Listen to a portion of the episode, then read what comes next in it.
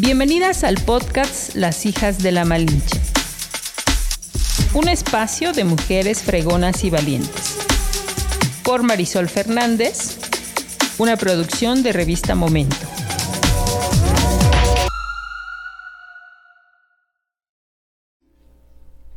Hola, ¿cómo están? Pues les saludamos una vez más en una emisión más de las hijas de la Malinche y la verdad es que como les digo cada emisión es muy importante porque no dejamos de tener a mujeres increíbles, mujeres que vienen haciendo un trabajo extraordinario.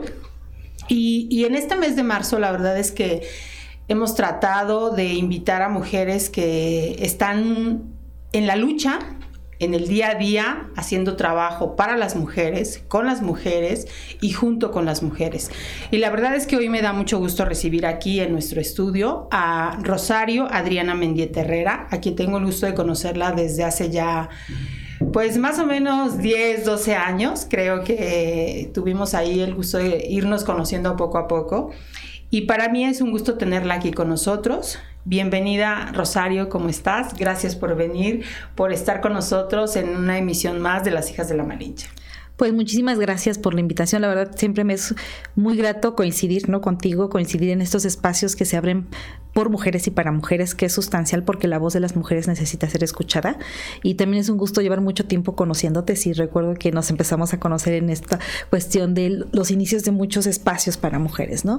Entonces agradezco la invitación y me es muy grato estar aquí con ustedes. Fíjense que, bueno, pues tengo aquí el currículum de Rosario y la verdad es que es bastante intenso, pero iremos platicando poco a poco sobre todo su camino que ha hecho en toda esta trayectoria que ella tiene.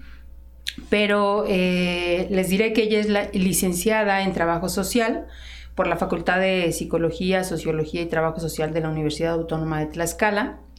Tiene una maestría en análisis regional por el Centro de Investigaciones Interdisciplinarias sobre Desarrollo Regional en el CISDER y eh, entre otras cosas, por lo menos voy a mencionar el Diplomado de Género, Derechos por las Mujeres, Trata de Personas y Políticas Públicas por la Universidad del Valle del Estado de Tlaxcala e Instituto de Formación de Justicia y Derechos Humanos. Mucho de tu camino, Rosario, eh, está formado en la parte social. ¿En qué momento de tu vida, de tu infancia, de tu formación, eh, empezaste a, identificar que este sería tu camino? Mira, yo creo que sí, tiene que ver mucho con mi infancia, con mi padre y con mi madre, que siempre han sido, bueno, mi padre fue este, un hombre que siempre nos decía, eh, tienes que hacer algo por otras personas, por ti misma, pero otras personas, ¿no? A él le gustaba el campo y siempre, a pesar de que él trabajó mucho tiempo en comisión, o toda su vida, mejor dicho, el campo era algo sustancial para él, ¿no? Entonces también nos enseñó a amar desde esa parte de la tierra y mi madre igual, una mujer que nos demostró y nos ha demostrado a, a sus hijas y a sus hijos que todos los días tenemos que hacer algo diferente por, por nosotras mismas y por otras personas. ¿De dónde eres originaria? Eh, soy originaria del estado de Tlaxcala y originaria de Tlaxcala, digamos de Cotlán, Tlaxcala. Ah, Ahí nací, exactamente, ¿no? Y mis padres igual. Mi mamá, este, su familia eh, materna de San Francisco Tetlanoca mm. y de mi papá sí de Ocotlán, o sea, de, la capital ahí siempre vivió su, familia materna este, y paterna. Así que toda tu educación fue ahí en Tlaxcala capital. Sí, sí, toda la educación fue en Tlaxcala capital, la primaria, eh, bueno, la primaria como entre Santana y Tlaxcala porque fue en la colonia industrial. Ah, ok. Este, y después la secundaria en la Camino a Palma, eh, la preparatoria en el Cobat 01 y la universidad en la Facultad de Trabajo Social. Ya de ahí sí todo fue este, en, en la capital, pero yo creo que sí tiene mucho que ver mi formación desde la infancia por mi padre y por mi madre. Y después eh, en, la, en, la, en la secundaria me identifico mucho con la trabajadora social. Rosario Otero, incluso se, se llamaba como yo. y este eh, recuerdo que su labor era muy muy bonita, me gustaba mucho la labor con y con eh, también, me fue el nombre de, de, la otra trabajadora social que era este la maestra ay Amalia, no se me fue el nombre, pero ella estaba por la tarde, ella también era este, trabajadora social y me gustaba mucho la labor que ellos hacían con, con los adolescentes y luego platicaba yo mucho con ellos sobre lo que era el trabajo social y entonces pues el trabajo social tiene mucho que ver con el con la cuestión de los espacios sociales, ¿no? El mismo nombre. Y de estar trabajando no solo con, con adolescentes, que en ese tiempo me gustaba mucho lo que hacían, sino también eh, ellas me platicaban, bueno, tiene otros espacios, ¿no? El comunitario, el institucional, entonces me platicaban mucho de esto y, y me gustó, me gustó el trabajo social. Entonces, yo recuerdo que desde entonces le dije a mi mamá y a mi papá, yo quiero estudiar trabajo social y yo quiero estudiar trabajo social y yo quiero incluso eh, hubo un tiempo en que me gustaba mucho el deporte me gusta todavía pero me o sea era así de que todos los días salía a correr dos horas y cosas así y entonces pensaban que iba a estudiar educación física no incluso muchos compañeros y compañeras cuando nos volvimos a encontrar eh, este, cuando estábamos formando dicen no esto fuiste educación física le digo no estoy estudiando ajá me veían como maestra de educación física. Dije no no soy trabajadora social no y ahí en la universidad conocí a Ana Lucía Gaitán Quijano muy conocida como Tuti. Ella traía ya un trabajo justo en materia de derechos humanos y ella fue una, funda fue una de las fundadoras del Centro Fray Julián Garcés. Oh. Ella fue mi docente y creo que a ella también le debo mucho esta parte de, de mirar la parte social y la, la, parte de los derechos humanos, ¿no? Yo creo que por ella estoy en mucho también tuvo que ver para estar en estos caminos de Bueno, pero si te das cuenta, yo creo que sí tenemos como nuestra nuestro camino trazado, ¿no? pero también es mucho lo que uno va descubriendo y quiere o anhela, ¿no? Porque pues igual y te puedes encontrar todo, pero pues, no sé si no le pongas atención, ¿no? Pero como tú dices, desde tus padres, que de alguna manera te dieron em, pues valores, ¿no? Esto de amar a la tierra, que es muy importante, ¿no? Y que hoy en día, digo, pues es tan indispensable, ¿no? En este mundo de tan caótico en el que estamos viviendo y luego encontrarte, ¿no? En la secundaria, que a mí me llaman la atención, porque pues seguramente por algo llegaste a trabajo social, ¿no? O por algo fuiste con una trabajadora mm. social. Yo creo, yo no, te soy sincera, no me acuerdo que en la secundaria haya parado con una trabajadora social.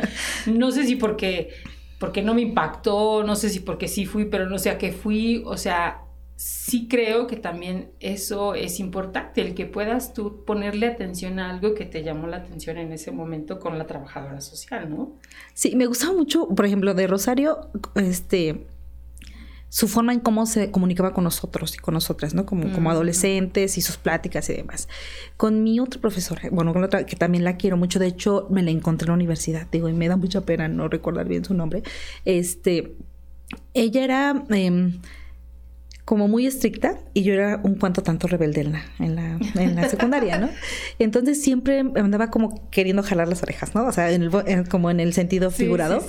Y, siempre me llamaba la atención, pero creo que de una manera muy, este, pues, o sea, lo voy a decir como muy bonita, ¿no? O sea, eh, mira esto, mira aquello, ¿qué piensas ser este, en tu futuro, no? Mira, esto que estás haciendo no es lo correcto. Entonces, eso creo que me fue llamando y me fue llamando mucho en el tema de... Sí, la forma, ¿no? ajá, las formas. Ajá. Y entonces yo siempre he sido muy platicona.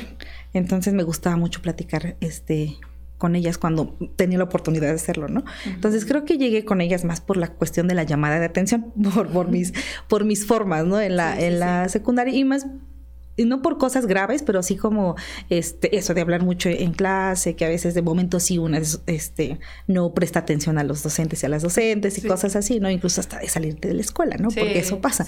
Entonces sí llegué eh, por esas cosas a, los espacios de trabajo social y empecé a conocer el trabajo social por ellas, sí.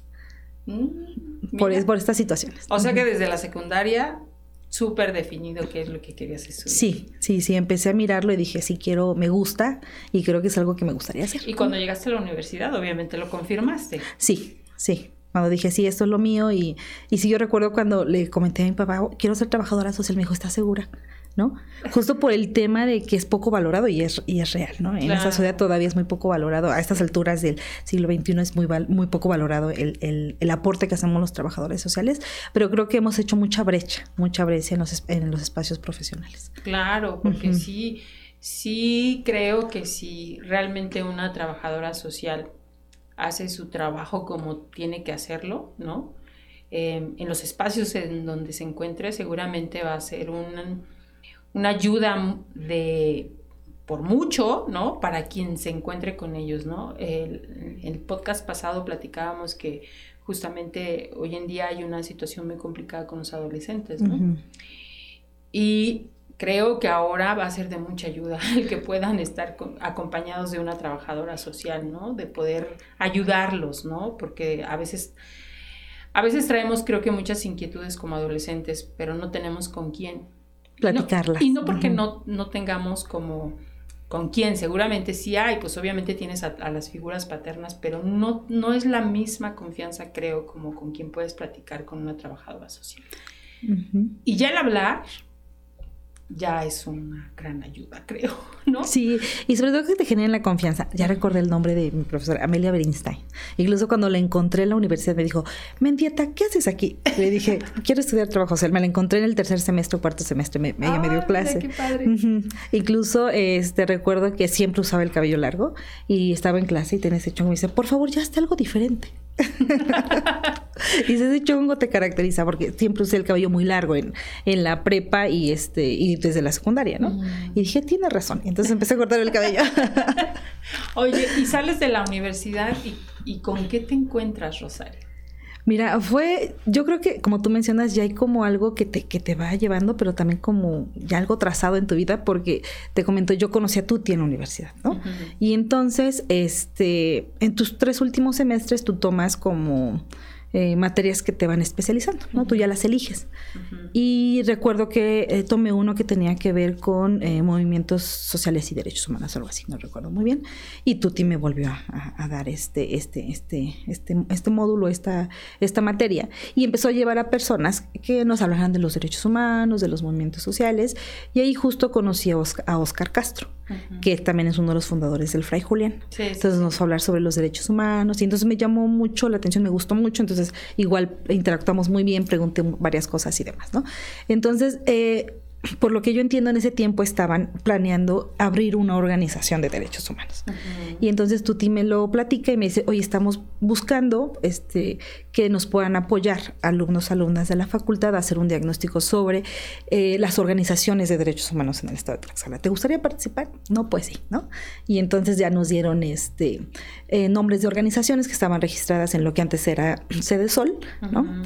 Y este, en el estado de Tlaxcala, en realidad no recuerdo cuántas eran ese momento, pero yo creo que ahorita debe haber más de 500 o 600 organizaciones en el estado. Yo eran como unas 200. A mí no me tocaron muchas, ¿no? Pero este, eh, me tocó ir a tocar puerta, entrevistar qué hacían, a qué se dedicaban, cuál era su labor y demás.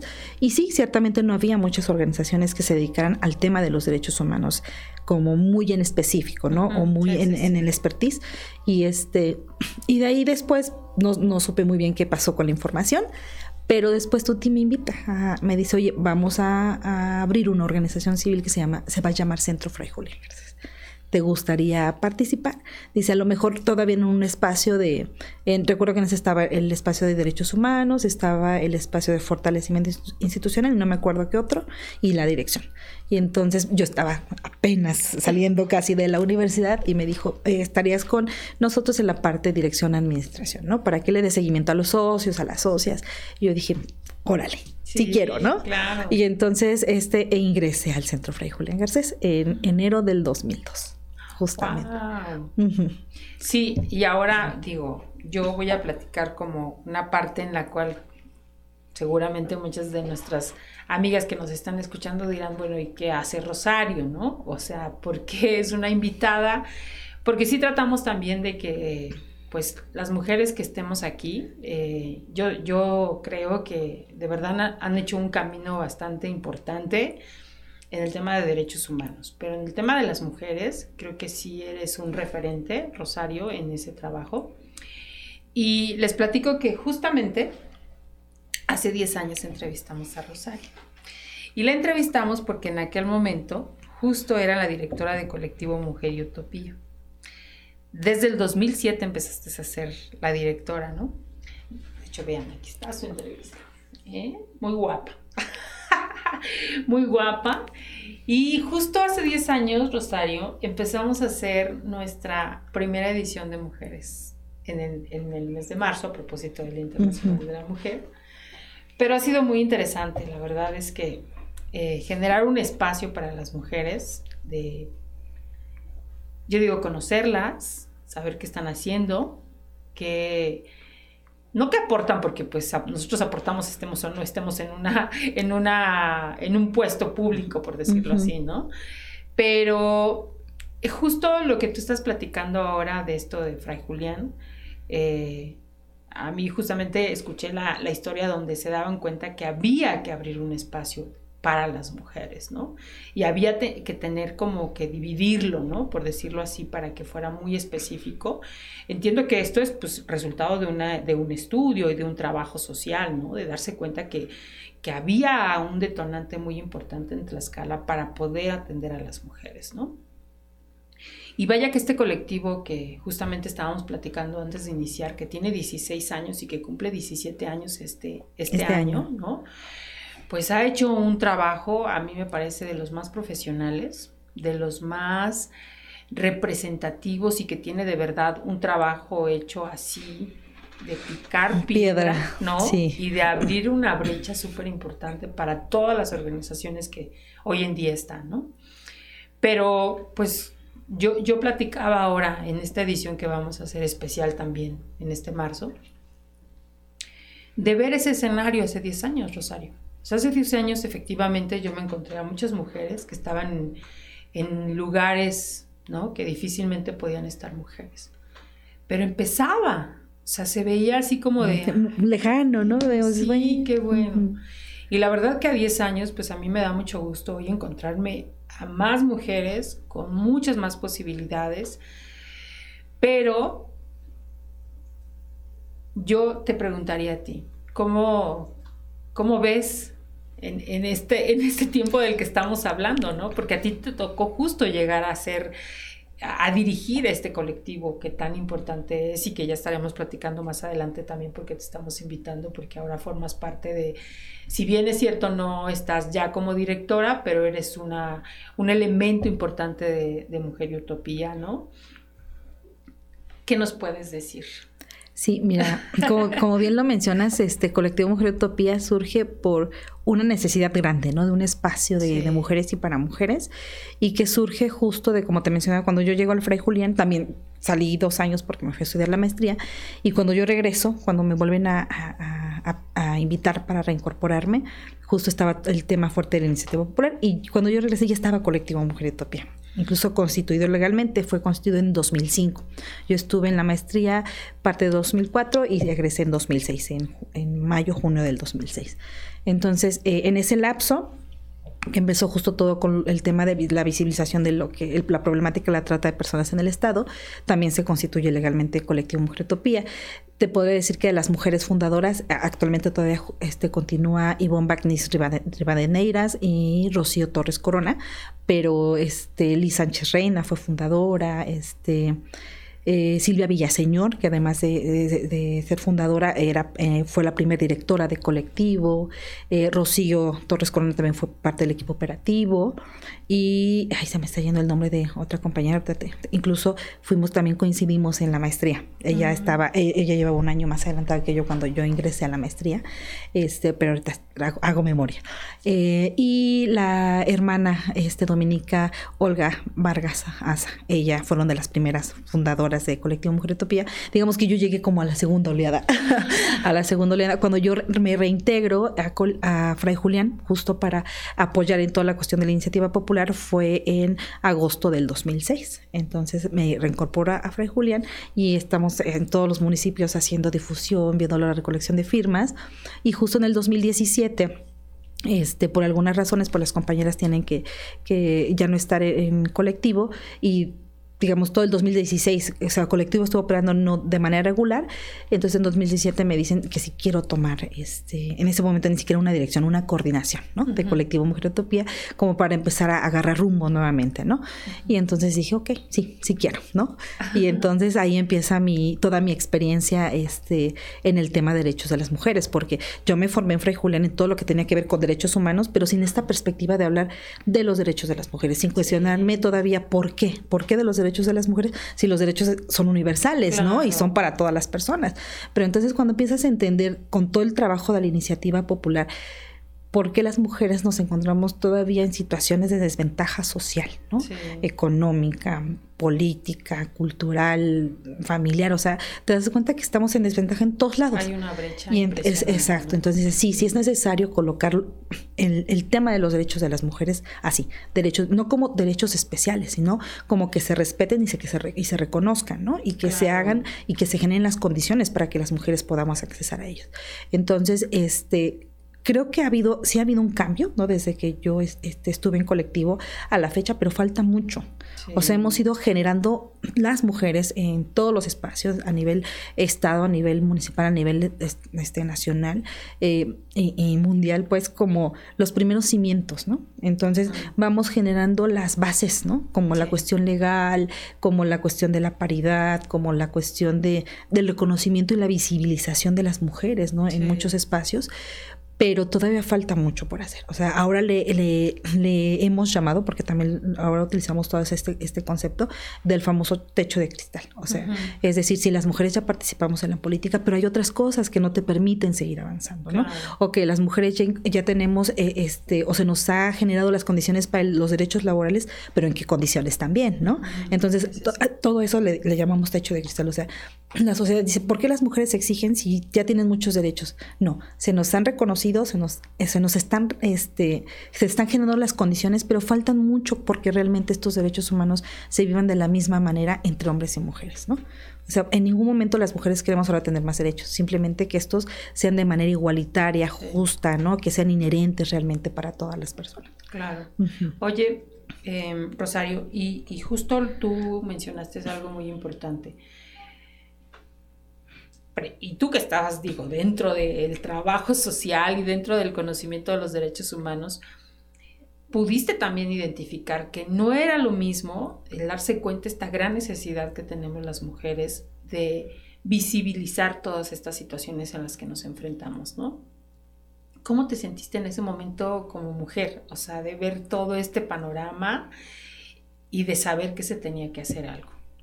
Sí, yo creo que, que, cuando ves toda la realidad, dices, híjole, ¿por dónde empiezas? ¿no? Y, y, dices, eh, me estoy enfrentando con algo que, que, es estructural y que parece inamovible, ¿no? Pero cuando en el camino te, te, empiezas a encontrar otras mujeres de las cuales aprendiste mucho, ¿no? Porque también eh, cuando yo empezaba digo, ¿para dónde voy? ¿De dónde me agarro? este, ¿Qué leo? ¿No? Entonces, eh, eh, eh se empezaron a generar estos vínculos con otras mujeres, ¿no? Claro. Y entonces una empieza a aprender y empieza a encontrar aliadas en el camino que justo te dicen, bueno, sí, sí, sí es posible, no va a ser fácil, pero sí va a ser posible. Y no te voy a decir que, en muchos momentos una se, así como que dices, vamos bien y pum, ¿no? Llegan etapas de, la vida en toda esta cuestión del activismo en que te cansas, en que te cansas y dices, mejor ya no, mejor ya tiro la toalla y, este, y me dedico a otra cosa, ¿no? Y entonces, pero dice una, no, o sea, no porque por mí, por, por muchas mujeres que iban y tocaban puerta colectivo, ¿no? Y entonces, este, recuerdo que colectivo al inicio no, no tenía atención este, ni psicológica ni jurídica, ¿no? Justo nada más el tema de la atención social, bueno, a dónde vamos, dónde canalizamos, asesorías muy puntuales y entonces decimos, no, necesitamos ir fortaleciendo colectivo porque necesitamos que haya una abogada que atienda a las mujeres, ¿no? Y más en esta cuestión de, violencia, que fue donde colectivo se fue especializando inicialmente, y este, y también una atención más directa psicológica, que es, pues sabemos que la, violencia tiene un impacto en la salud mental de las mujeres, ¿no? Y que esta se puede agravar hasta llegar a cuestiones psiquiátricas, ¿no? Si es que la cuestión de la violencia es, muy amplia, pero sí, sí te puedes encontrar con muchas, con muchos desencuentros y con muchas desesperanzas, ¿no? El asunto es que, que a tu alrededor también te encuentras a mujeres que te alientan te alientan y te dicen sí, sí es posible, ¿no? Y que uno misma también crea que esto es, esto es posible, a pesar de la dificultad con la que te puedas ir encontrando. Claro, porque seguramente en tu camino también te encontraste a mujeres que empezaron antes que tú ya con, a saber del tema y a conocerlo, ¿no? Y el proceso, pues justamente se ha convertido en lo que hoy es Mujer y Utopía, ¿no? Que ha avanzado tanto, ¿no? Y que también ese es uno de los motivos por los cuales estás con nosotros, porque justo en esta, pues en ese trabajo que a mí me parece que hacen tan importante, e, ir viendo, ¿no? De qué manera podemos seguir ayudando, de qué manera podemos seguir llegando a más mujeres, pero también a más hombres, que también ha sido una parte importante en la cual hoy trabaja Mujer y Utopía, ¿no? Y entonces a mí, eh, ahora que leía justamente parte del trabajo que hacen, pues es la Escuela Feminista de Tlaxcala, ¿no? Que de pronto el término feminista espanta y asusta a algunos, ¿no? Pero a mí me gustaría que nos platicara sobre esto, eh, sobre todo porque, eh, pues también yo pensé que era como reciente y tienen... Em, ¿Cuántos años me dijiste? Es la sexta generación. Es la sexta generación. 2017 inició. Fíjate, seis años en tener esta práctica, esta escuela, que cuál es el objetivo y de la cual tú eres ahora facilitadora, porque si bien es cierto, bueno, no, ya no eres la directora de Mujer y Utopía, Utopía sigues formando parte de, ¿no? Y ¿por qué empezaron con este proyecto? Mira, este recuerdo cuando entró Edith Méndez Aguatzin, que ha sido una gran amiga de lucha y hermana de vida ahora, este y después Héctor, que también se fue incorporando, este ellos se incorporaron aquí en 2011, 2012, más o menos. Justo empezábamos a hablar, ¿no? Teníamos, se formó el espacio de promoción y capacitación y decíamos, sí, estaría bien hacer una escuela, ¿no? Y pero nada más la teníamos en, en idea, ¿no? Y una escuela y una escuela. Y justo ellos la concretan. Edith y Héctor la concretan en, en 2017. O sea, yo ya no estoy como directora, ni siquiera como equipo operativo, yo salgo como equipo operativo de Colectivo Mujer Utopía en, a inicios del 2016. Yo dejé de ser directora en 2015, este, a finales de 2015, y este, Edith asume la dirección y yo dejo de, de estar incluso como equipo operativo. ¿no? Ahora, actualmente solo soy socia, socia de colectivo, y justo a partir de ahí, pues, me, este, apoyo en todo lo que, lo que se pueda dentro de, de la asociación en temas de seguimiento, asesoría, y cosas puntuales, este, pero ellos la concretizan, ¿no? Pero era una idea que traíamos arrastrando, ¿no? Sí deberíamos de abrir un espacio en donde podamos brindar información, información sobre los derechos de las mujeres. Eh, Incluso yo creo que eh, en ese tiempo sí hablábamos de, los feminismos, ¿no? Y decíamos, somos feministas en construcción. y continuamos, ¿no? Porque creo que el feminismo es eso, una reflexión una construcción diaria sobre las realidades que, vivimos, ¿no? Y en las cuales a veces también te, enganchas, ¿no? Y, y, dices, ay, estoy diciendo algo y estoy haciendo otra cosa, ¿no? Entonces, algo importante del feminismo es esto, una reflexión hacia uno misma, ¿no? Pero este, ellos lo concretizan en 2017. Entonces, en 2017, este, abren la primera generación de la, le, llamamos Escuelita de Derechos Humanos de las Mujeres, ¿no? Y entonces eh, está la primera generación. Eh, con muy buena respuesta, entonces decimos, vamos por, por, la segunda, 2018, 2019, 2020, y justo en este, en esta reflexión y parte aguas que hizo el equipo operativo fue, este, bueno, eh, nuestro enfoque y el enfoque que ha traído colectivo es justo de la lucha feminista, ¿no? Entonces se le cambia el nombre pero la esencia y por lo que fue creado, este continúa. Fue creada la escuela, este eh, continúa. Entonces, actualmente se llama Escuela Feminista este, de Tlaxcala y justo lo que busca la escuela feminista o lo que ha buscado desde que se creó la Escuelita de Derechos Humanos de las Mujeres fue generar un espacio de reflexión, análisis y sensibilización e, en el tema de las mujeres, ¿no? El por qué es importante hablar de los derechos de las mujeres, porque muchas personas se cuestionan, bueno, en la Constitución están los derechos humanos y dice que es para todos y para todas, ¿no? Hay una ley de acceso a las mujeres a una vida libre de violencia que incluso a veces suele ser un reclamo social, ¿no? ¿Y por qué no? a mí me ha tocado ahora que, estoy en la parte de como asesora o gestora y, he estado en algunos proyectos del Instituto Estatal de las Mujeres, sobre todo sus metas del programa de, actualmente de lo que es FOBAM o Transfer en algunos años, o con los municipios que están en transversalidad, es un reclamo. O sea, ¿por qué no hay un, instituto de los hombres, por ejemplo, dicen, ¿no? O ¿por qué no hay una ley de que proteja a los hombres? Y entonces hay que hacer como toda esta explicación y este análisis análisis y reflexión del por qué es importante colocar sobre la mesa y, visibilizar y seguir eh, exigiendo el, reconocimiento y respeto de los derechos de las mujeres. ¿no? Entonces, justo eh, colectivo Mujer Utopía se, se pregunta y se analiza y, pone sobre la mesa. Esto genera un espacio en donde quienes realmente lo quieran, ¿no? O sea, porque esa es una invitación, que realmente lo quieran y lo quieran vivenciar, no que lo vean como un espacio de que voy, me formo y, ay, miren, ahora ya tengo una constancia de que voy a ser este, feminista. No, no, el feminismo se vive día a día. Y si no lo vives y si no lo compartes y si no lo transmites, ¿no? Este, para ti y con los, con los y las demás, entonces no es feminismo. ¿no? Entonces, no es, el espacio no tiene la intención de que las personas se aprendan los conceptos de qué es el feminismo, qué son los derechos de las mujeres, qué es la sororidad, qué son, o sea, no, no, no es una cuestión de aprendernos este, solo los conceptos o tener un referente teórico, ¿no? Es realmente llevarlo a la reflexión para vivirlo y vivirlo con los otros y con las otras. Y, sobre todo creo, eh, Rosario, informarse, ¿no? Porque justo creo que el desconocimiento es lo que nos lleva a opinar a veces, pues, cosas que creo que no tienen fundamento porque lo desconocemos, ¿no? Pero en la medida que ustedes están haciendo este trabajo, con quienes deciden realmente informarse y conocer, ¿qué, se han encontrado? ¿Qué, ¿Cuáles han sido las experiencias en, esta, en estos seis años en la escuela feminista? Pues mira, eh, yo recuerdo que el primer año hubo compañeros ¿no? Este, varones. ¿pueden asistir hombres sí, Estuvo, estuvo abierto, ¿no? Ah. Estuvo abierta la escuelita este de, derechos de las mujeres. Y sí, la discusión es, es distinta, pero todavía con este tinte em, patriarcal, por decirlo así, aunque eran compañeros algunos de sociedad civil.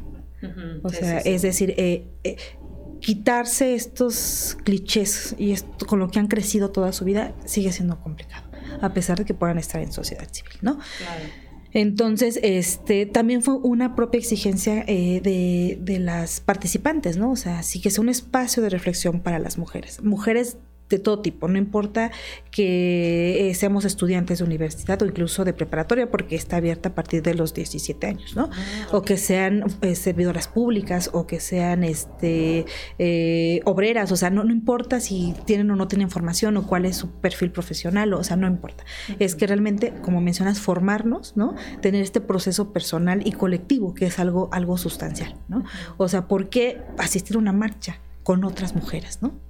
Claro. Entonces, este, pues nos hemos ido encontrando con todo, ¿no? Eh, también nos hemos encontrado con personas que, es, que solo quieren ir y escuchar y tener un, un, un, papelito que diga, ah, tome una escuela, ¿no? Pero justo la invitación en todas las sesiones es eso, o sea, hazlo parte de tu vida, ¿no? Y hazlo y trabaja con los y las demás.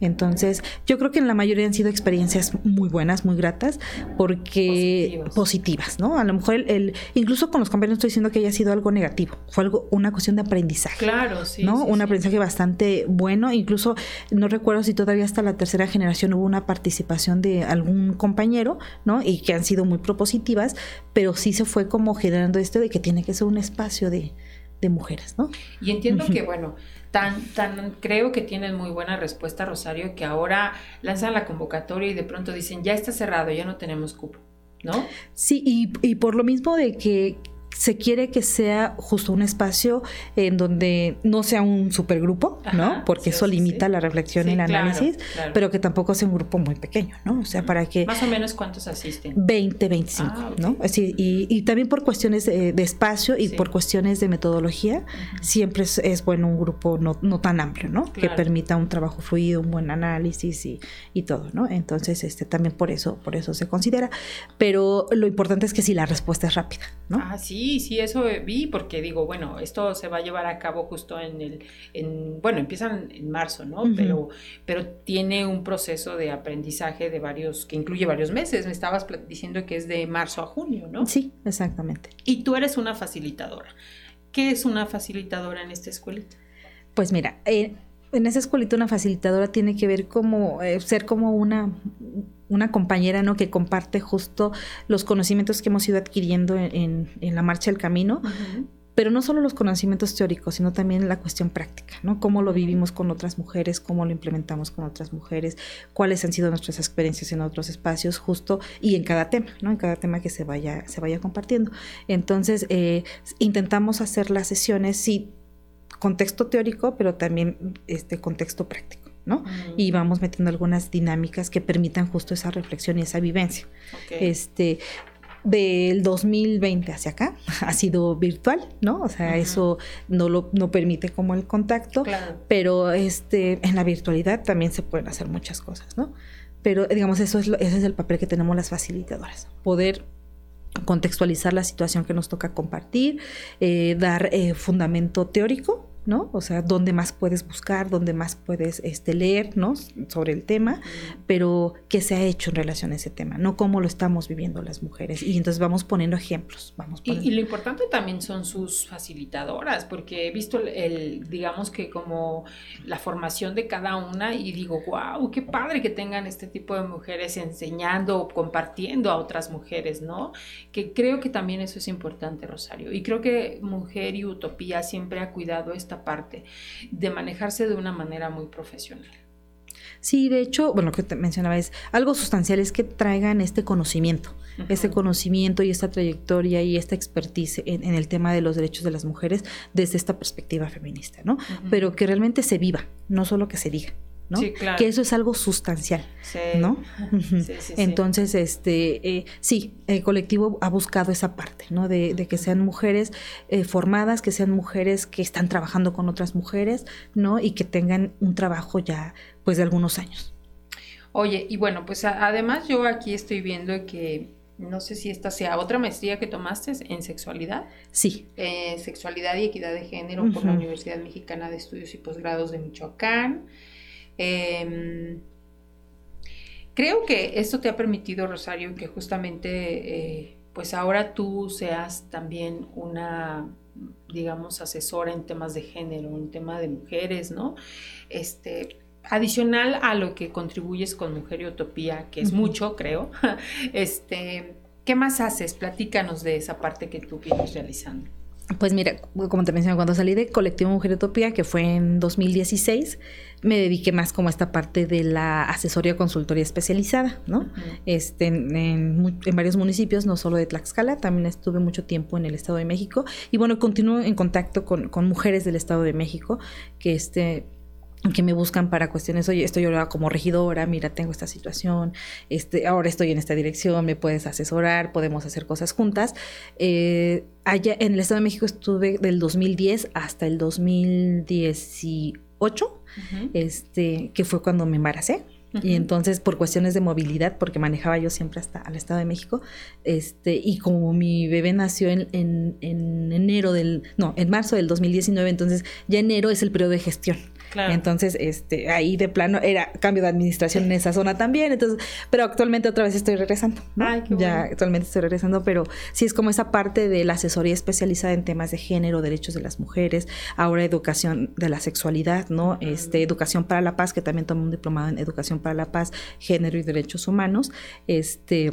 Sí, no, tienes una cantidad impresionante de diplomados que si no, que si los leo se nos va a acabar el tiempo, Rosario. Entonces, pero eso es importante porque de verdad creo, eh, Rosario, que eres una mujer que te ha ido formando y preparando, pues para esto, ¿no? Para ser una, una, este, ay, se me volvió a ir la palabra. Una, eh, ay, bueno, además de facilitadora, pues asesoras, ¿no? O sea, en este tipo de temas, ¿no? Sí. ¿Quién te puede buscar o a quién puedes ayudar? Pues mira, trabajo eh, en como te mencionaba, asesoría en temas de política pública con perspectiva de género y que tiene que ver con modificación a normatividad municipal, reglamentos como el de igualdad o cuestiones de su, de su eh, instalación de su sistema de igualdad o reglamentos del instituto o cuestiones de modelos de atención de la violencia, los protocolos, que también son algunos diplomados que, que he tomado. Este, además del, del servicio público, este, de los tres niveles. Eh, también este, estoy de alta, por ejemplo, en los proveedores del INE. Entonces, este, he dado eh, también capacitaciones a algunos partidos políticos, ¿no? Este, en algunas empresas también me han llamado para cuestiones de capacitación, ¿no? Eh, por ejemplo, también en Pemex me han invitado a dar pláticas, conferencias en temas de, género, en todos los sentidos. organizaciones también luego me, buscan como para el fortalecimiento institucional. Entonces, todas las personas interesadas en conocer ¿no? el tema de los derechos humanos, el feminismo, la atención a la violencia contra las mujeres, educación. O sea, eh, yo ahora puedo decir soy educadora de la sexualidad, ¿no? Claro. Y que justo eso me llevó, eh, me invitaron a licitar una, una meta en el Estado de México en temas de sexualidad, ah, ¿no? Eh, hace, fue en el 2000 justo 17, y sí había tomado este eh, no, no diplomados, cursos en temas de sexualidad, pero dije, no, me falta mucha formación, Y entonces eso me llevó a tomar la maestría en educación sexual. Sí, porque además no podemos desligar justo la, la, cuestión de los derechos sexuales de las mujeres con toda esta realidad que se está que se claro, está viviendo, ¿no? Pues va totalmente implícita, implícita, ¿no? Entonces dije, no, ahí tengo un hueco, entonces tengo que tengo que hacer algo, ¿no? Y entonces eso fue lo que me llevó a, estudiar la maestría, que justo lo acabé apenas de terminar en diciembre, en diciembre del 2021. Y ¿Dónde te pueden localizar o cómo te pueden contactar? Pues en mi Facebook estoy como Rosario Adriana Mendieta Herrera. Este, eh, mi correo electrónico es mendieta gmail y mi teléfono es 246 49 45 057.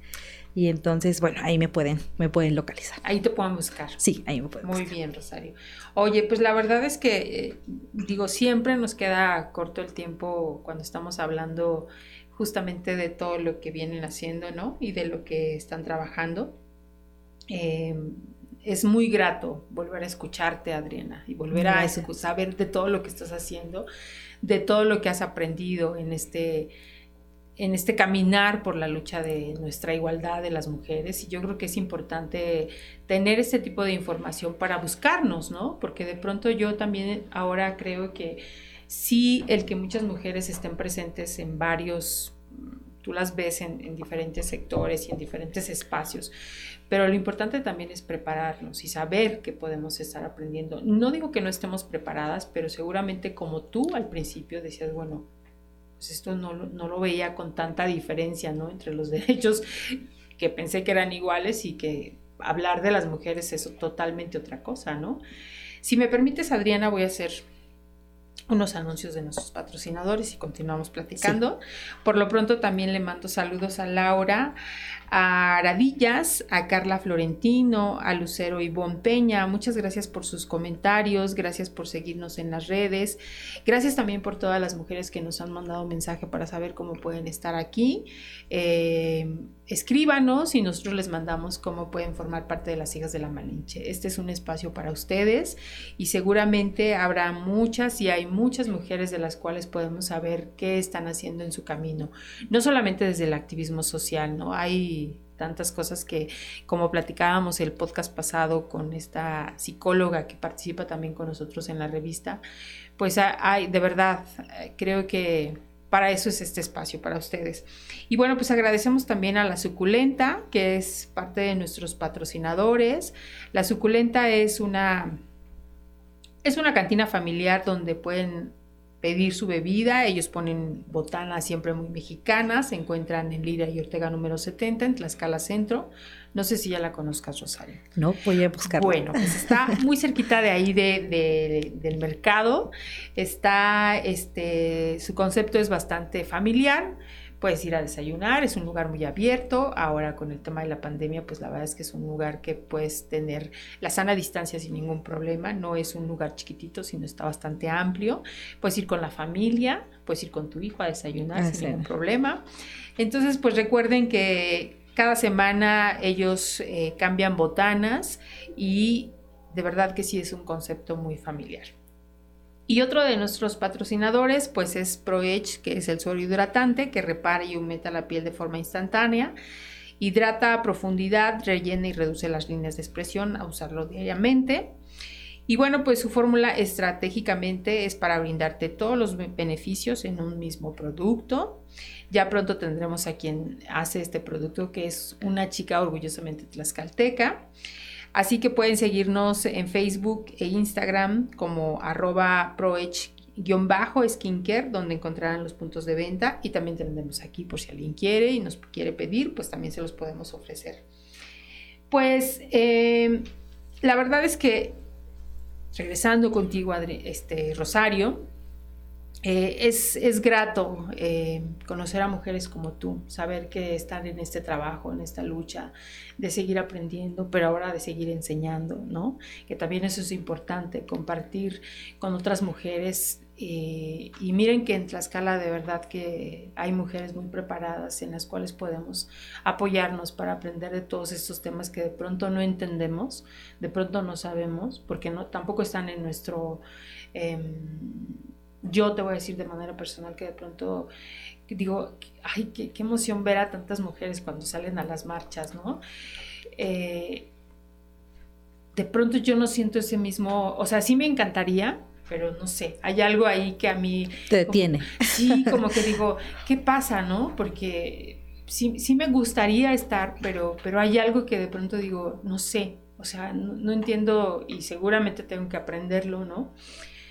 Pero yo veo a mi hija y me dice, mamá, yo quiero ir a la marcha.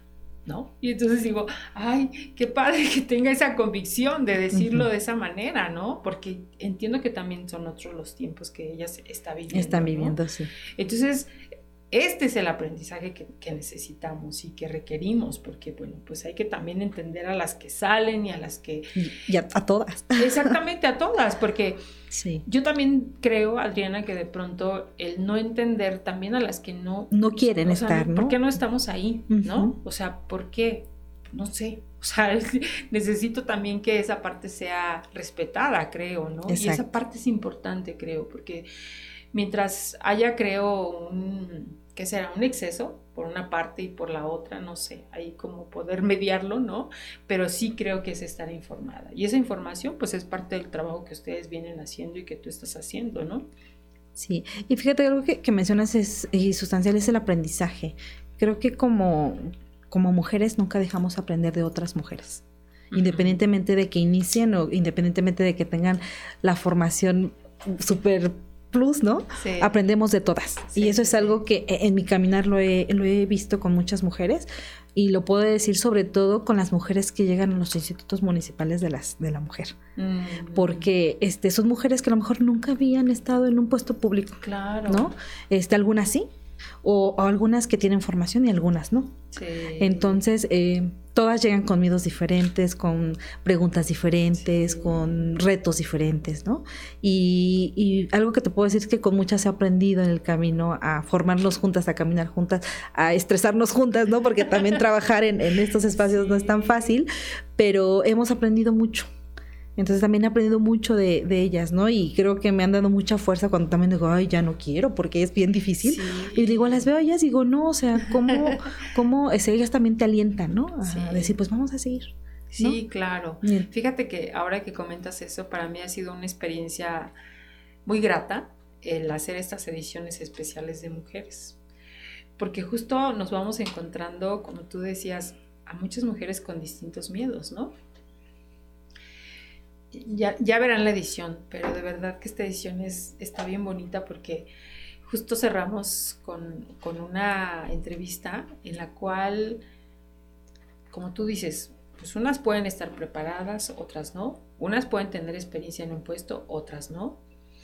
Pero de verdad que es impresionante lo que puedes aprender, pareciera de las que no han estado. O sea, te llevas cada experiencia de cada una que dices, híjole, yo no lo veía así. Ah, sí, exacto. Y, ella me lo enseñó a mirar de otra forma. Claro, porque de verdad a mí me sorprendía porque justo la última entrevista es una entrevista que se venía retrasa y retrasa y retrasa. Por una, por otra razón, que sí porque se había enfermado, que sí porque ahora tenía otra cosa. Y entonces al final ella, ella eh, en la entrevista, yo me quedé sumamente satisfecha de escucharla de, saber que contra todo lo que tiene ella, eh, este, de estar en el puesto donde está, está firme, ¿no? Y, cuando yo le preguntaba cuál era su preparación, decía, solo terminé la secundaria. Y decía, wow, dije, no puede ser. Porque además, ¿sabes que Rosario? Pude encontrar, o he podido encontrar en estas ediciones especiales, este miedo también de mirarnos y de vernos en, como importantes, ¿sabes? O sea, pareciera que no lo somos. O sea, pareciera que no, no, yo, yo no puedo. Yo no puedo estar ahí. Y, cuando, cuando nosotros también les damos esa seguridad de que dejen en nuestras manos hacer el trabajo de la foto, ¿no? De que eh, eh, es también una cuestión de que, ay, sí, pero es que no sé cómo, ¿no? No se preocupe, nosotros lo vamos a hacer, ¿no? Ha sido de verdad un aprendizaje increíble de ver a cada una durante estos 10 años, a tantas mujeres en diferentes espacios, haciendo trabajo comunitario, haciendo trabajo por las mujeres, otras sí con un puesto y con una responsabilidad, como dicen ellas, ¿no? Pero también he podido comprobar que la violencia sigue presente. O sea, en cualquier espacio. No hay, no hay, no hay un sector donde digas aquí está presente. No. O sea, la violencia sigue caminando con nosotros, sigue estando presente. Y para mí también es importante porque sí creo que mientras nosotros sigamos hablando que está el tema ahí, pues es seguir haciendo el mismo trabajo de cómo contrarrestar esta violencia, ¿no? Entonces, sí o sí, yo estoy también muy complacida de conocer a tantas mujeres como te conocí a ti en su momento, ¿no? Y de cómo te he ido conociendo también a través del trabajo que vienes haciendo. Y, encontrarlas y vernos y decir, como tú dices, bueno, vamos a continuar.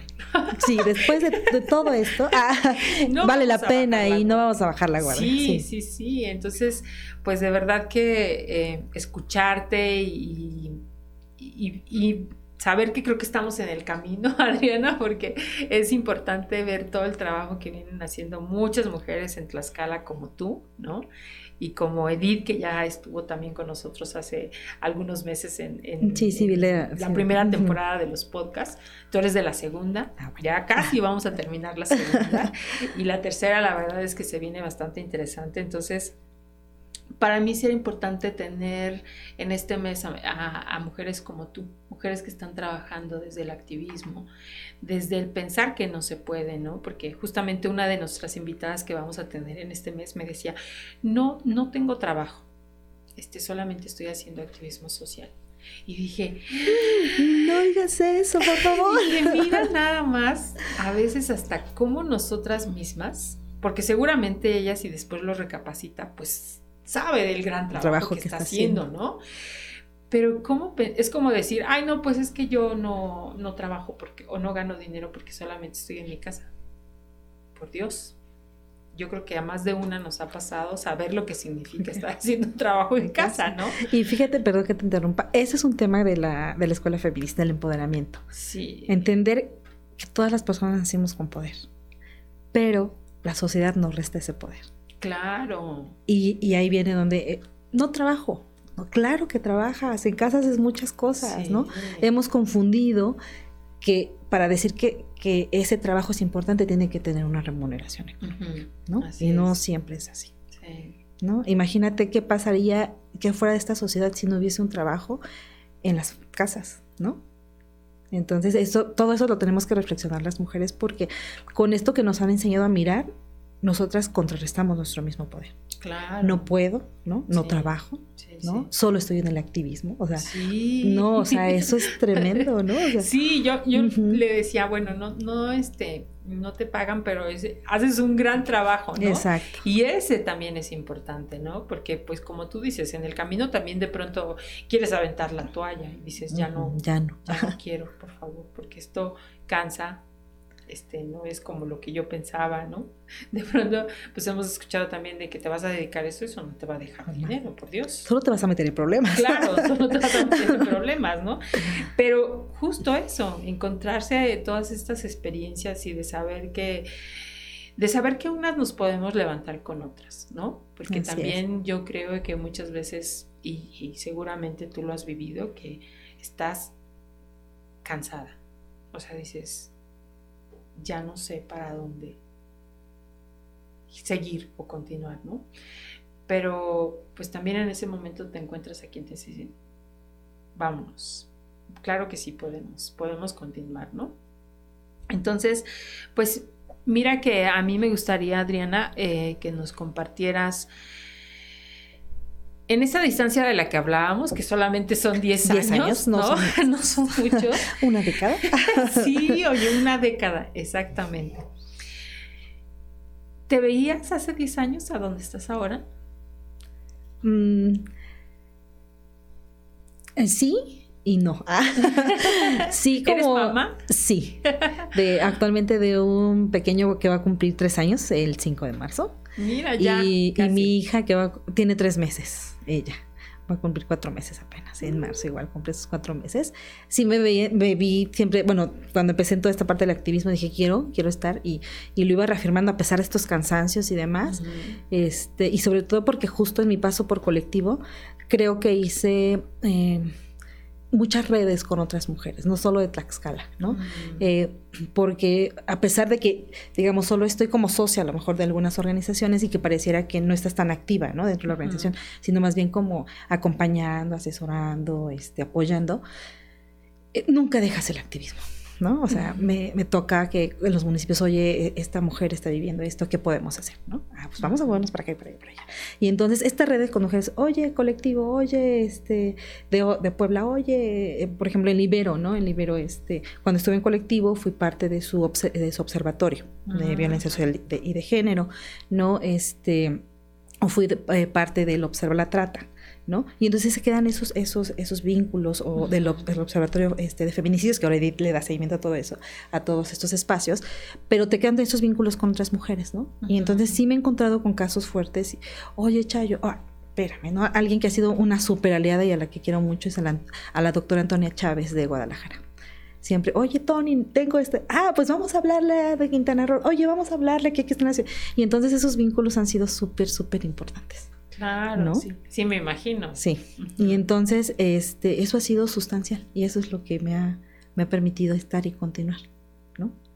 Entonces, eh, no sé, es, sí, sí me, me, vi, o sea, te digo, y, y, este, a lo mejor mi activismo no es tan público, pero mi activismo continúa, ¿no? Y cuando puedo hacer estas redes y puedo ayudar en canalizaciones y puedo, o sea, siempre, pero también lo hago porque es gracias a otras mujeres con las que he mantenido contacto. ¿No? Tú acabas de decir algo muy importante, este, Rosario. Justo hay mujeres que hacen mucho activismo en silencio. O sea, sí reconozco también a las que están haciendo, ¿no? O sea, las que se ven y todo, pero sí también creo que hay muchas mujeres como tú, ¿no? Que de pronto, bueno, obviamente estuvieron al frente, como lo hiciste en Mujer y Utopía, pero que también hay muchas mujeres que están trabajando detrás sin que sepamos qué se está haciendo. Y eso también es importante, ¿no? Porque, porque no nada más es, este, como tú dices, no nada más es saber qué estás haciendo, sino realmente que se viva, o sea, que se note, que realmente tenga un impacto. Quien asista a esta escuela, ¿cuál va a ser el impacto que va a tener para tener toda esta información? Porque si no la hay, pues entonces creo que no tiene mucho caso. Lo más importante es eso, de qué manera vas a seguir impactando con tu carrera a la gente que tienes a tu alrededor, a la gente que te busca, a la gente que te ayuda. Y otra vez, se reafirma lo que en algún momento te decía tu papá, ¿no? Tienes que ayudar a alguien. Y eso pues se sigue haciendo con el trabajo que tú dices que es no es tan público, pero sigue ahí presente, ¿no? Sí, y fíjate que algo, algo interesante de la escuelita es, es eso. Su último módulo va enfocado a eso. Cómo desde lo que hemos aprendido ahora lo podemos poner en práctica. ¿no? Y a lo mejor no agarrando grandes casos, o sea, no, o sea, desde tu mismo entorno familiar, ¿no? O desde tu mismo entorno comunitario. Y entonces desde ahí puedes hacer cosas. Sí, claro, lo inmediato, ¿no? Lo inmediato, exacto irte tan lejos. Tan lejos, exacto. Aquí. Aquí. Exacto. Ay, muy bien, Adriana. Pues la verdad es que ha sido un gusto platicar contigo. Vamos a pasar a, nuestra última etapa de las cartas, porque si no, no nos va a dar tiempo. Pero, a ver, tú escoge una, la que tú quieras. Así como que, leer, ¿Cuál es la pregunta secreta? La que tú gustes y mandes. Tú, tú toma la que gustes. Ok, a ver. Vamos con esto. Ok. Dice, ¿qué te frustra de tu vida social? ¿Qué me frustra de mi vida social? Ay, que justo cuando ya estás así como con toda esta desestructura y estructura en tu cabeza, ¿no? De lo que es el feminismo, de lo que es el lenguaje incluyente, de lo que es no generar espacios de discriminación. Y de momento eh, llegas a ciertos lugares y entonces escuchas chistes que dices, ay, por favor, no digan eso, ¿no? Y, o comentarios o actitudes, este, y que de momento buscas decirlo de manera amigable, pero hay momentos en que es inevitable. O sea, tampoco es que lo digas de una manera grosera, pero sí de una manera más fuerte. Y creo que eso es un poco, un poco lo que me frustra, ¿no? O sea, porque a veces también tengo que ser respetuosa de los espacios. o sea, no me invitaron, ok, entonces digo, prefiero retirarme. Entonces estoy un rato este, y, busco algún pretexto para, para salir, ¿no? Cuando hay espacios así en donde hay chistes así como bastante patriarcales o bastantes de denigración hacia las personas o, hacia las mujeres, este, y que te digan, ay, solo es un chiste, ¿no? Entonces, creo que eso, eso sí me, me, me este, me frustra bastante y pues que seguir mirando toda esta cuestión de las desigualdades eh, eh, hacia las personas y hacia las mujeres, este, que es en, algo que, me gusta trabajar, eh, me sigue como frustrando bastante, ¿no? Imagínate si fuera, digo, eso, eso es en tu, en tu vida social. Yo nada más me pregunto, y voy a hacer una referencia, pero cuando lo hace un medio de comunicación es impresionante. O sea, eso me parece grave ¿no? Que el medio de comunicación todavía haga este tipo de señalamientos en donde agrede a las mujeres, en donde, porque su comentario es de, eh, no sé, de chiste, ¿no? Como dices tú, y digo, no puede ser. O sea, igual lo puedo creer que a lo mejor en corto lo hagas y donde estás tú y dices, bueno, no puede ser que estén haciendo este tipo de comentarios, pero cuando un medio de comunicación lo hace, híjole, eso sí me parece muy grave que atente contra los derechos de otras personas, haciendo o pensando que están haciendo o que están ejerciendo, este, pues ni siquiera creo que sea periodismo, ¿no? Pero eso sí me parece más grave. Sí, creo que nos vamos encontrando el día a día con estas cuestiones de... Y, y eso también, cómo aprendes a a, este, a dejarlo fluir en ese momento, ¿no? Sí. Porque luego, o sea, digo, cuando yo empezaba en toda esta cuestión del activismo y el feminismo, así sentía el nudo de la nada y me enganchaba, ¿no? Y luego, luego, ¡pum! Ahí va, ¿no? Y después dije, no, o sea, tampoco es tan así, ¿no? Hay que, hay o sea, también va a haber momentos en que hay que decirlo. Y más cuando son espacios, por ejemplo, en donde, en donde hay eh, funcionario público de otros niveles. O sea, ahí sí, una dice, no. en otros hay que ir viendo cómo lo trabajas, ¿no? Sí, tienes, que, tienes que ir tienes que observar y saber el momento indicado para decir, es momento de que hable o de momento de que no diga nada, ¿no? Pero sí. Pero ya encontraré el momento de hacerlo. Pero como tú dices, hasta eso tienes que aprender, ¿no? Así como, está bien, no voy a decir nada. En este momento. sí, sí, sí. Muy bien, Rosario. A ver, otra, otra pregunta. Tú escoge qué carta quieres ahora. ahora una, una rosita en mi corazón, ¿sabes? Ok. Dice, ¿qué es lo más lindo que podrían hacer por ti? ¿Qué es lo más lindo que podría hacer por mí? Ay, no sé, muchas cosas. Yo sé una. A ver, dime. No, no, pero dime ah. primero tú, ya después te digo a ver si es una de las que yo creo. Bueno, creo que em, soy muy empática. ¿no? Esa parte es, este, si alguien me dice, oye, yo necesito esto, ¿y puedo? Digo, pa, lo hacemos juntas, ¿no? Oye, necesito esto, es platicar, va, aquí estoy, ¿no? Este, no quiero romantizar la maternidad, pero creo que es algo que, que he, ido experimentando y puedo compartir también. O sea, algo bonito que ha nacido de mí es haber decidido una maternidad realmente eh, pensada, planeada y amorosa, ¿no? Sí, sí, sí. Que eso también se disfruta. ¿no? Sí, eso también. Código con todas sus complicaciones físicas, pero este sí. se disfruta. Sí, se disfruta mucho. No, y además qué bueno que la estés viviendo como dices tú, así, plena. Creo que así deberíamos de vivirla todas, ¿no? En el sentido de que puedas decir, soy mamá, lo disfruto, obviamente tiene muchas... También tiene sus matices por, y compartirlas o decir, no decirles, ay, todo es bonito, no, por supuesto que no, pero cuando lo haces consciente, deseado, creo que vas sorteando todas esas cosas que, es la maternidad. Sí, es como más, más llevadero. Sí. ok, Rosario, otra. Bueno, ahora de este lado, que no la habíamos... A ver, esta que está más verdecita. Ay, ay, ay, ay no se deja. A ver si quieres te ayudo, ya vi cuál es. Esta, mira. Ah, pero yo sí, ya sé, te voy a decir, yo sí que harían algo lindo por ti, o cómo era la pregunta. ¿Qué haría? Lo más lindo que podrían hacer por ti. Invitarte a un partido de básquet. Ay, sí, ah, también. Sí, es algo que disfruto mucho ahorita que ya volví después de la maternidad. Ay, no, lo estoy disfrutando mucho. Aunque no es lo mismo porque fueron, eh, primero la pandemia, ¿no? Que eso este, mermó la parte de, de la actividad física, pero ahorita sí lo estoy disfrutando bastante. Qué bueno, qué bueno. Es que, es que veo ahí en tus redes que te encanta el básquet. Entonces sí. ya sé que pueden ser. Porque cuando uno disfruta, como dices tú, lo que nos gusta, lo que nos apasiona, y en tu caso el básquet, sí. encontrarte con esas amigas con las que tienes tus sí. y todo, no, es increíble, ¿no? No, y luego, por ejemplo, después de cada partido, ahí nos sentamos ahí a platicar un buen rato.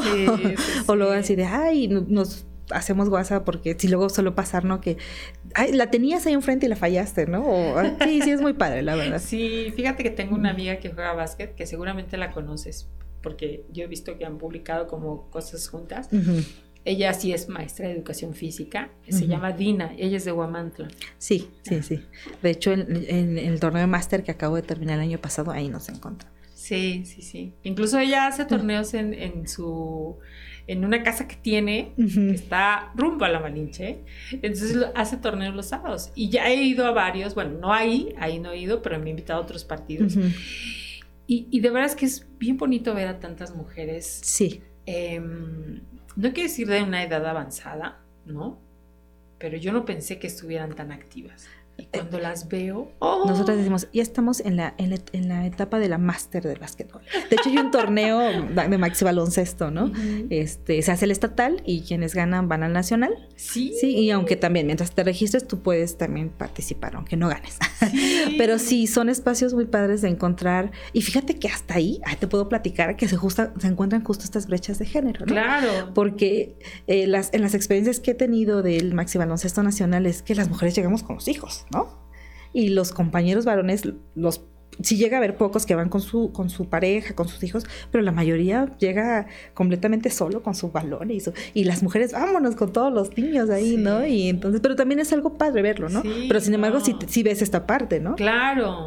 Sí, no, no, yo, yo la, la verdad es que la, la última vez que me, me, invitó a un partido y que fue aquí en Apizaco, llegué y dije, ah, quiero llegar a esa edad y así tan movida, tan, activa. Tan activa, tan... De verdad es impresionante verlas y cómo corren y cómo gritan y cómo se pelean. Bueno, pelean en el sentido de decir, voy a quitar el, balón, y O sea, no de agarrarse a golpes, pero de verdad, qué bonito torneo el que tienen. Sí, ella, bueno, sí, este, y también he visto que varias amigas, este, Juanita, por ejemplo, que va, este, Toñita, bueno, yo les hablo así de cariño, la, que van mucho para allá con, con ella, este, digo, yo la, la conocí más en el torneo máster de Apizaco, que hizo, este, Delfina, este Pina, que la conocemos como Pina en, en, el básquetbol, yo no podía jugar, pero ahí estaba con mi pancita echando, dirigiendo a las compañeras y, echándoles borras. Sí, sí, sí, Bueno, hay que organizar un torneo sí. para que podamos coincidir con todas estas amigas de ah, las que hablamos. Bueno, dice, cuando estoy de mal humor, muchas veces es por, ¿qué te pone de mal humor? ¿Qué me pone de mal humor? Eh, que no se respeten los acuerdos, ya sea con mi pareja, en mi espacio familiar, con las amigas, ¿no? En el trabajo. O sea, creo que eso sí me pone de mal humor. Este, igual que no reconozcan mis aportes, así como que, ah, sí, no, eso sí, yo creo que sí me pone de mal humor. Sí, hasta eso, y no tener café en las mañanas. ah, bueno. Discúlpame que te ofrecí. No, no, pero este es tecito y está muy rico. No, también ya, ya me tomé mi cafecito en la mañana, no te preocupes. No, no, no, es cierto. Es que es delicioso el café. Sí, sí, te despierta. Bueno, a mí sí me... Sí, sí, no, no, no, no, no. Pero bueno, muy bien, Rosario, pues ha sido muy grato tenerte. A mí me gustaría que como como mensaje final, pues justamente mandarás uno a todas las mujeres que nos ven, que nos escuchan, que van a escuchar este podcast y que puedan tener un mensaje tuyo, ¿no? ¿Qué les puedes decir a todas estas mujeres que siguen a las hijas de la Malinche? Ay, qué compromiso tan grande. este, bueno, agradecer, ¿no? Sí, de verdad es que la charla muy, muy, muy muy grata de mucho, también de, de, aprender, ¿no? Seguir aprendiendo de ustedes y de reconocer todo el trabajo que, que han hecho desde, desde, desde este espacio hijas de la Malinche, pero también desde la revista Momento, ¿no? Que, que, de hecho desde cuando yo me quería suscribir y no lo he hecho, pero en colectivo, colectivo sigue, ¿no? Entonces ahí vamos, vamos a, este, híjole, creo que el mensaje que les diría es que todas las mujeres tenemos un valor impresionante, es algo que no tenemos que olvidar que nos vayamos quitando esos, eh, estos límites que mencionaba sobre todo, no puedo, no, no creo, ¿no? Este, eh, o, o, no estoy aportando nada, porque nuestros aportes en esta sociedad son enormes, son enormes, y lo importante es reconocerlos y visibilizarlos, ¿no? Que todo lo que nos propongamos, por muy pequeño que nosotras creamos que es, es enorme, ¿no? porque lograrlo implica que, que otras personas nos miren y que otras personas aprendan de nosotras, ¿no? Entonces, el mensaje que yo les daría a todas las mujeres es que nunca dejen sus, sus proyectos, sus retos, este, sin cumplir. Así se pase un año, sean cinco, sean diez, pero que los, que los hagan, ¿no? Claro. Y que nunca se limiten, que nunca se limiten porque somos, somos capaces de hacer muchas cosas. Muy capaces. Muy capaces. Totalmente de acuerdo, Rosario. Pues bueno, pues muchísimas gracias, Rosario. Gracias por estar en este mes tan importante que, eh, pues obviamente es como la parte de festejar y celebrar y de recordar y de hacer tantas cosas. Nosotros lo queremos hacer justo con tener a mujeres como tú, que siempre han estado desde el activismo haciendo mucho trabajo. Así es que estén pendientes de los podcasts que tenemos en este mes. Y ha sido un placer tenerte platicar contigo, que ya tenía bastante tiempo, que, no platicábamos. platicábamos ahí por redes, pero nada más. Entonces siempre es grato volver a, tenerte y a, tenerte cerquita y platicar como, como nos gusta hacerlo a las mujeres, ¿no? Sí. Sí. Pues muchas gracias, Rosario, y gracias también a ustedes, gracias también en Controles a Vane, a... Fue tu nombre. Ana. Discúlpenme, es que a veces está Carla, ahorita está Ana, pero muchas gracias. Y gracias también a ustedes por seguir a las hijas de la Malinche. Nos escuchamos y nos vemos en el próximo podcast, en un espacio que es exclusivamente para mujeres de fregonas y valientes. Muchísimas gracias. Bienvenidas al podcast Las hijas de la Malinche. Un espacio de mujeres fregonas y valientes por Marisol Fernández, una producción de revista Momento.